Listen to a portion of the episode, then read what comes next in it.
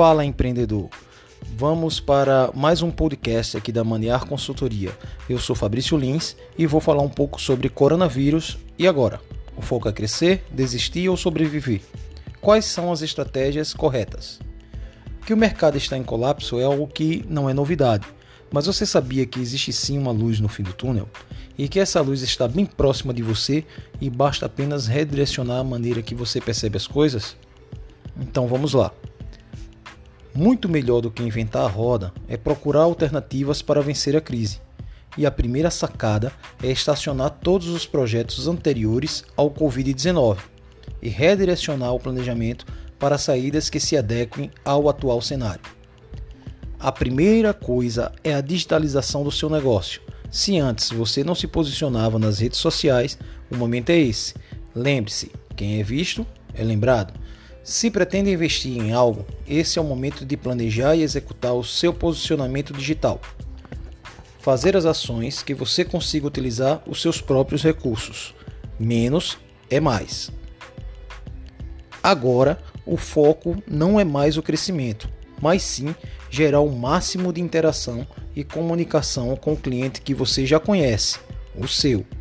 Isso mesmo, trabalhe os clientes que já consumiram seu produto ou serviço ligue para eles. Primeiro, certifique-se se ele está bem, reforce com os cuidados nesse momento de pandemia e, por último, sonde se ele está precisando de algo do seu negócio.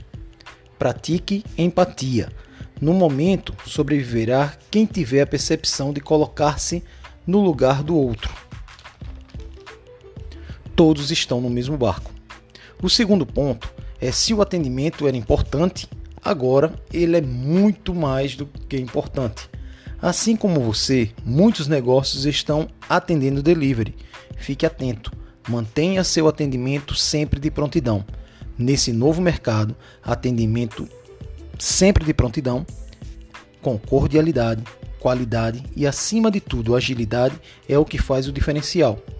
Por isso mesmo que você não esteja cara a cara com o seu cliente fisicamente, a tratativa é sempre pessoal, pois ele estará abrindo as portas da casa dele para você. Capacite desde os seus atendentes virtuais aos seus entregadores. Recepcione bem e dispersa-se melhor ainda do cliente, pois ele é a sua majestade e deve ser surpreendido. Envie uma cortesia, um bombom, uma balinha, um cartão, algo que demonstre a sua preocupação e o seu prazer por estar atendendo o mesmo.